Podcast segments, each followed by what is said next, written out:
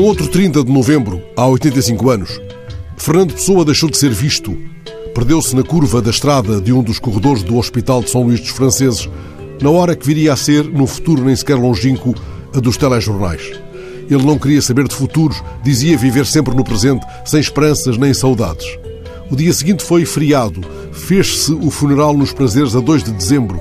Há uma fotografia nos jornais, um esquife numa carreta, com flores, rostos conhecidos em redor, Almada, Gaspar Simões, António Boto, António Ferro, Augusto Santa Rita, Raul Leal, Luís de Montalvor, outros tantos com o nome nos jornais e o barbeiro que os canhoava assiduamente, no modo do costume.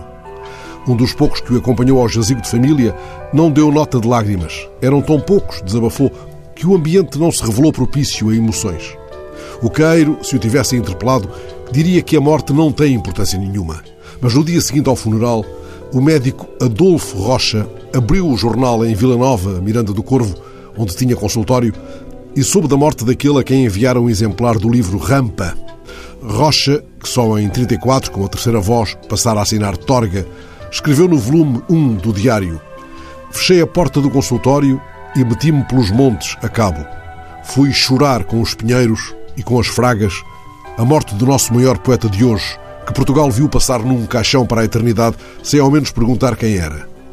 No início de junho, Torga tinha recebido uma carta de pessoa que o trata por prezado camarada. Na carta, Pessoa dá nota do agrado que lhe causara o livro do Transmontano, no qual descortinara uma sensibilidade de tipo igual à do Régio, confundida em si mesma com a inteligência.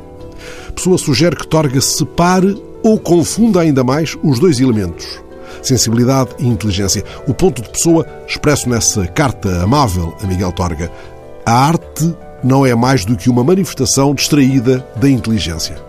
Ora, se ensaiarmos uma viagem distraída pelos versos de ambos, como se nos aventurássemos pelos montes a cabo, e essa seria uma magnífica decisão num dia de recolhimento como o de hoje, pode ser que tropecemos num verso do Caeiro, imaginando a possibilidade de morrer novo, sem que os seus versos tenham sido impressos.